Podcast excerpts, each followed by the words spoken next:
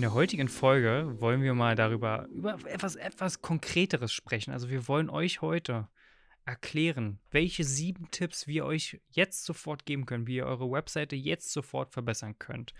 Und dazu wird heute Max ein wenig mehr erzählen, weil Max einfach da, was die Optimierung der Performance von Webseiten angeht, der Erhöhung von Conversions, der Lead-Generierung, einfach der Experte ist. Und ich freue mich darauf, gleich mit Ihnen ein wenig darüber zu sprechen, wie du sofort, nachdem du das gehört hast, deine Webseite optimieren kannst und verbessern kannst.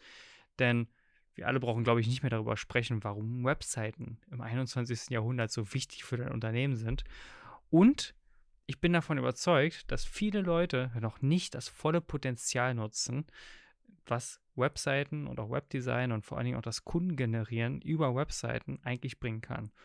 Und Max, ich freue mich und der erste Tipp, den wir auf jeden Fall geben können, und da muss ich ein bisschen schmunzeln gerade, weil wir erst vor kurzem mit einem Kunden, den wir auch haben, genau über dieses Thema debattiert haben. Und zwar, Slider sind nicht schick. Oh, absolut nicht. Ich habe witzigerweise heute, wo wir das aufnehmen, äh, einen Post bei LinkedIn dazu verfasst, wo ich äh, ein GIF hinterlegt habe, wo die auch meine Augen quasi ähm, symbolisch hin und her wackeln die ganze Zeit. Ähm, ich würde noch einmal kurz die Zuhörer abholen: Website, Homepage, Startseite, Internetseite. Wenn wir von Website reden, dann meinen wir das gesamte Konstrukt mit allen Unterseiten und Homepage ist die Startseite. Äh, verzeiht uns da an der Stelle manchmal ein bisschen die englischen Begriffe. Wir versuchen uns da so ein bisschen auch auf die, auf die deutschen Begriffe zu verständigen, aber manchmal ist das halt einfach so drin. Slider sind nicht schick. Äh, genau, was man viel, viel sieht bei, und viele finden das auch toll, dann bewegt sich das und so und super, dass Internetseiten aus Slidern bestehen. Und gerade auf Startseiten ist das, eine, ist das eine Krankheit schon fast, dass der oberste Abschnitt mit Slidern gefüllt ist. Das heißt, was ist ein Slider? Ähm, wo einfach verschiedene Bilder hintereinander geschaltet sind und mit verschiedenen Überschriften zum Teil auch gespickt sind und neben äh, so hin und her laufen. Das heißt, du hast dann das erste Bild für fünf Sekunden, dann das zweite Bild, dann das dritte Bild und so weiter. Und jetzt musst du dir vorstellen, dein Besucher, der auf der Webseite ist, der hat sowieso schon nicht so viel Zeit, weil wir haben heute alle keine Zeit mehr. Und soll dann auch noch ein Slider weiterverarbeiten. Das ist, mag kein Problem sein für dich, der jeden Tag viermal auf die Website guckt, weil er so stolz ist oder weil sie so stolz ist. Aber für deinen Besucher ist das wahnsinnig verwirrend. Also Slider auf, auf eine Website zu, zu stellen, ist aus meiner Sicht äh, eine große Todsünde und deswegen ist das nicht umsonst auch Punkt 1 hier in, äh, in, in, diesem, in dieser Podcast-Folge. Du musst einfach viel klarer sein in deiner Message, direkt auf den Punkt kommen. Der Kunde muss direkt wissen, was ist für ihn drin, wie geht es jetzt weiter und es geht nicht weiter, indem er von links nach rechts leiten kann. Fun Fact an der Stelle übrigens auch, ich gehe gerne saunieren und es gibt eine Sauna im Bad Wilsnack. Ähm, da ist so ein kleiner Fun Fact, da ist nämlich so ein Koi-Teich und in dem äh, an dem Koi-Teich steht nämlich drin, dass Menschen eine kürzere Aufmerksamkeitsspanne haben mittlerweile als Goldfische und Koi-Karpfen. Und da muss man sich einfach überlegen, drei bis fünf Sekunden ungefähr beschäftigt man sich mit dem obersten Abschnitt. Und am Ende werden wir auch noch sagen, wo vielleicht so ein paar weitere Fakten darüber sind. Schon mal so angeteasert an der Stelle, aber jetzt gehen wir erstmal weiter zu dem nächsten Tipp. Und zwar, ich, ich finde den übrigens unglaublich wichtig, der jetzt kommt. Und zwar Facebook, Google und Co. sind deine Freunde. Nutze deren Tracking. Das ist, glaube ich, etwas, was ich extrem häufig wahrnehme, dass das äh, vernachlässigt wird, so ein bisschen stiefmütterlich. Und dabei hat das einfach so einen gigantischen Hebel. Ja, weil wir sind gar nicht mehr in der Lage, die ganzen Daten, die da entstehen durch den Traffic auf unseren Webseiten, so richtig auszuwerten. Ähm, also auszuwerten vielleicht noch, um zu sehen, der User bleibt so und so lange hier und so und so lange da, aber auch diesen Auswertungen Schlüsse zu ziehen.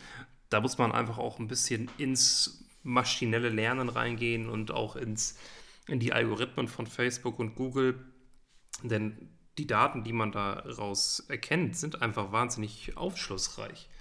Und die kann man sich auch, auch für sich nutzbar machen. Ähm, wir hatten ein Beispiel, wo wir die Daten auch tatsächlich so ausgewertet haben bei einem, bei einem Kunden. Und es ist, glaube ich, ganz spannend, dass wir hier auch vielleicht mal hier und da Kundenprojekte dazu anteasern, damit man sich daraus was vorstellen kann, wo verschiedene Seiten kaum bis gar nicht aufgerufen werden, wurden, aber in der Menühierarchie, also im Menü, relativ viel Platz fanden und auch weit oben waren.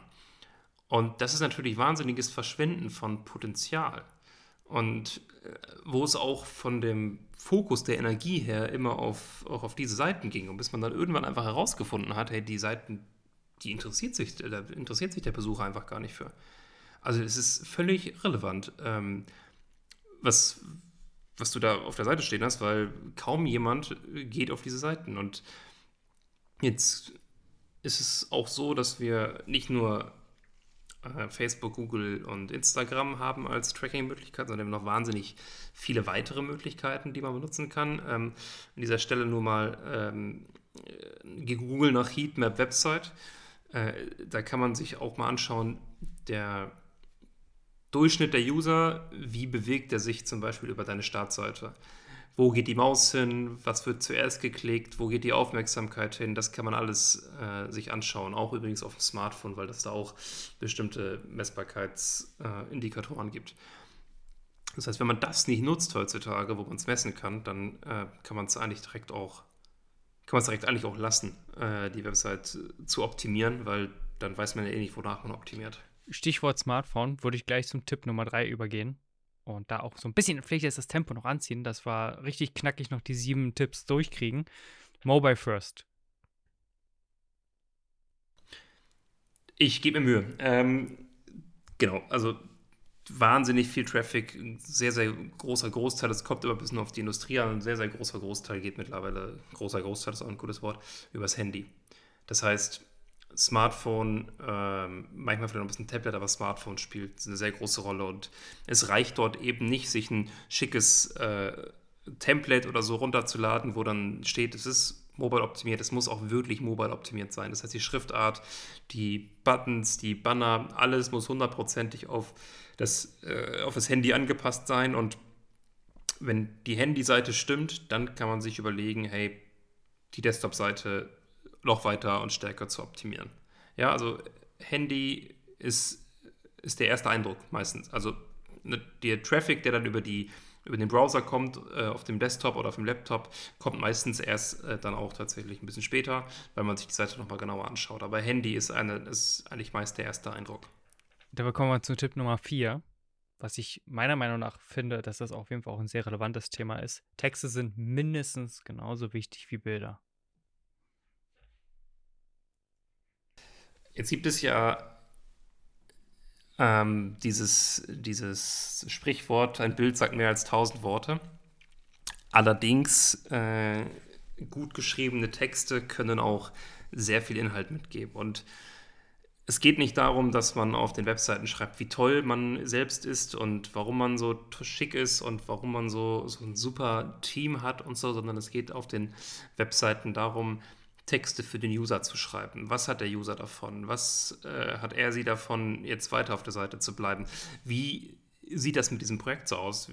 Wahnsinnig viele Seiten gesehen, auch in der Architekturbranche, wo einfach nur ein Bild dahin geklatscht wurde und dann stand da, äh, ich glaube heute noch, stand da Haus S und einfach nur ein Bild. Und du denkst dir halt so als, als rational denkender Mensch, er gibt doch ein bisschen Kontext, weil einfach nur darunter zu schreiben zum Beispiel, in diesem Haus haben wir das und das gemacht und das war die Herausforderung und so und so, weil dem, dem User gibst du in dem Moment oder dem Besucher, der Besucherin das Gefühl, ah Mensch, das ist ja eine ähnliche Situation bei mir, vielleicht ist ja der Architekt genau der Richtige. Das heißt, Texte geben auch dem Ganzen eine Einordnung und schaffen Vertrauen beim User. Und die Texte sind wahnsinnig wichtig auf der Website, weil ähm, du verkaufst stark auch über die Texte äh, bisschen auch über die Bilder, aber die schicksten Bilder bringen dir nichts, wenn du die nicht einordnest. Und vor allen Dingen gibst du auch äh, potenziellen Mitarbeitern, zukünftigen Mitarbeitern natürlich viel, viel mehr Kontext und vor allen Dingen auch das Gefühl, dafür will ich mit den Leuten zusammenzuarbeiten. Das ist übrigens also auch ein Thema. Also nicht nur Interessenten auf Seiten der Kunden, sondern natürlich auch Interessenten auf Seiten künftiger potenzieller Mitarbeiter werden einfach über richtig gute Texte getriggert. Und da kommen wir zum Tipp Nummer 5. Und zwar, du brauchst eine klare Handlungsaufforderung auf deiner Website. Ich war heute auf einer Seite, die ähm, kam jetzt nicht aus der Architekturbranche, aber die wurde mir von äh, jemandem geschickt und ich habe mal durchgezählt und auf der Seite konnte man, ich glaube, es waren 13 oder 14 verschiedene Sa Sachen machen im, äh, im ersten Bereich. Also das, was, wenn man die Seite lädt, ich habe sie auf dem Laptop geladen und es wurden mir 13 oder 14 verschiedene Handlungsoptionen inklusive Menü angezeigt. Und das ist einfach viel zu viel. Also ich konnte, ähm, ich konnte Kontakt aufnehmen, ich konnte die Anfahrt googeln, ich konnte die meistgestellten Fragen direkt aufrufen, ich konnte meine Postleitzahl eingeben, um meinen Bereich aufzurufen, ich konnte anrufen, ich konnte mich zurückrufen lassen. Und dann konnte ich halt noch ins Menü gehen und noch irgendwie zwei, drei Sachen. Und das ist, ihr bekommt jetzt schon, also ihr habt wahrscheinlich schon die Hälfte von dem vergessen, was ich gesagt habe, äh, weil es so viel ist. Und das ist, also das ist Wahnsinn. Wer, wer, soll, wer, soll, das verarbeiten? Du hast es eben gesagt, drei bis fünf Sekunden, oberster ähm, oberster Bereich. Macht mal selber wirklich mit Stoppuhr den, den äh, 5-Sekunden-Test. Meinetwegen könnt ihr euch auch 7 Sekunden Zeit nehmen. Und erzählt mal in 7 Sekunden bei verschiedenen Webseiten, äh, was ist jetzt der nächste Step. Das heißt, eine klare Handlungsaufforderung wäre zum Beispiel, jetzt Rückruf vereinbaren. Dann aber auch nur die, nichts anderes. Oder eine klare Handlungsaufforderung wäre Termin vereinbaren. Oder eine klare Handlungsaufforderung wäre auch, jetzt Fallstudie anschauen. Ja, aber, aber nicht, nicht alles, nicht alles gleichzeitig. Ja, minimalistischer Ansatz, den User nicht überfordern und den User auch leiten, dem User ähm, so ein bisschen, bisschen die Leitplanken an die Website anlegen und durch die Website durchleiten. Vielleicht noch so eine kleine On-Top-Ergänzung dazu. Das sollte sich tatsächlich über die gesamte Seite erstrecken. Also man sollte sich generell, wenn man eine Webseite gestaltet, das ist jetzt mal so ein Tipp on top, man sollte sich immer die Frage stellen, was ist das Hauptziel dieser Webseite? Und dann sollte man tatsächlich danach auch die Handlungs- oder den Call to Action danach ausrichten und auch nicht innerhalb der Seite jetzt 20 Mal wechseln zwischen jetzt Termin vereinbaren, dann anrufen, dann hier äh, sich mal diesen Block. Also wirklich da auch konsistent durchgehen und das Hauptziel verfolgen. Und dann kommen wir zum Tipp Nummer 6 und zwar verzichte auf Abkürzungen und Fachbegriffe. Genau. Ähm gerade in verschiedenen tieferen Branchen ist es so, dass natürlich Abkürze hier und da sehr geläufig sind. Also ich glaube, bei Architekten sind es, ähm, sind es verschiedene Sachen, die, die Honorarordnung, Ho, die, die, die LPHs, die Leistungsphasen, das, wir haben ja auch keine Zeit mehr. Dein Kunde aber ist verwirrt und Verwirrung ist immer schlecht, wenn jemand dich nicht kennt. Weil Verwirrung führt immer dazu, dass man sich eher zurückzieht. Das ist so ein bisschen auch menschliches Urzeitverhalten. Wenn wir verwirrt waren und uns ein bisschen etwas komisch vorkam, dann sind wir immer einen Schritt zurückgegangen und haben gesagt, okay, irgendwas stimmt hier nicht, ich muss hier weg. Und das passiert auch, wenn Menschen verwirrt sind. Das heißt, scheiß mal auf die Abkürzung. Verwend mal einfach klar und deutlich Begriffe für das, was du ausdrücken willst. Und wenn es dann heißt, wir übernehmen für Sie alle äh, Leistungsphasen 1 bis 7 der, äh, tut mir leid, ich, ich bekomme es, also ich selber bin verwirrt manchmal mit den Abkürzungen, der, äh, der HOAI, dann, dann ist das für den Kunden unverständlich. Das heißt, du musst dann eher hinschreiben, Sie profitieren von der vollständigen Durchführung Ihres Projektes. Ohne weitere Fragen. Ja, das ist, also, das, das, das interessiert den Kunden. Der Kunde interessiert nicht, welche Leistungsphasen abgedeckt sind. Das kannst du irgendwo klein drunter schreiben und sagen, hey, für die, die es interessiert, das und das ist abgedeckt und dies und dies ist drin. Aber bitte nicht, bitte nicht oben im Detail zu sagen, hey, das, ne, das ist ähm, das ist nicht zielführend. Und damit kommen wir zum letzten Tipp und ich denke, ein Tipp, den man auch direkt selber überprüfen kann und auch selber dann direkt umsetzen kann. Und zwar brich mit dem Standardmenü. Genau, was, was wir äh, vielen Standardmenüs haben äh, und auch hier wieder äh, branchenabhängig. Das ist das Spannende. Wenn man, wenn man verschiedene Branchen reinschaut, dann ist es eigentlich immer alles gleich, weil irgendjemand hat angefangen so und alle anderen machen es gleich so. Und äh, in der Architektur ist dann das Thema Projekte, Büro ist immer so ein, so ein Thema. Ähm, oder über uns, ähm, Kontakt, äh, Team, Vita und so. Und das ist immer gleich und immer gleich aufgebaut. Das ist für den User irgendwann aber auch so, dass er nicht mehr unterscheiden kann, wer ist jetzt wer. Das heißt, da sich mal ein bisschen zu orientieren, vielleicht auch an erfolgreichen Unternehmen aus anderen Branchen, kann, kann durchaus helfen. Das heißt, so ein klassisches Menü, was völlig ausreicht, wäre zum Beispiel äh, über die Leistung zu sprechen, die auch vorteilsargumentiert sein müssen. Dann über uns, vielleicht noch sowas wie Blog oder Projekte und dann eigentlich schon zumachen. Da nicht so viele verschiedene Reiter aufmachen. Äh, du kannst ganz kurz deine Philosophie niederlegen und dein Team bei über uns, aber es gibt, es gibt manche Webseiten, wo der äh, über uns Teil mehr Raum einnimmt als äh, die Projektseite oder die Vorteile für den Kunden. Und das halte ich für, halte ich für schwierig. Deswegen einfach das Menü und auch damit natürlich die Seitengestaltung ein bisschen, bisschen anders äh, aufbauen. Was dazu noch dazu kommt, ist, ruhig im Menü oben auch schon den Call to Action machen. Den Platz dort neben dem Menü, meistens rechts, wenn wir jetzt uns die Desktop-Ansicht vorstellen, also am normalen Laptop, dort ruhig einen äh, Button auch hinterlegen, zu sagen, hey, jetzt Termin vereinbaren. Denn der Platz ist meistens leer, weil wir wollen es ja dann doch ein bisschen minimalistischer halten, aber dort ruhig auch mal versuchen, ob der Button da an der Stelle äh, gewissen, gewissen Erfolg mitbringt und das Menü dann eben ja, so anpassen, wie es äh, erfolgreiche Unternehmen vielleicht auch in anderen Industrien machen. Also das ist definitiv vielleicht der letzte Tipp, der als Bonustipp hier mitkommt.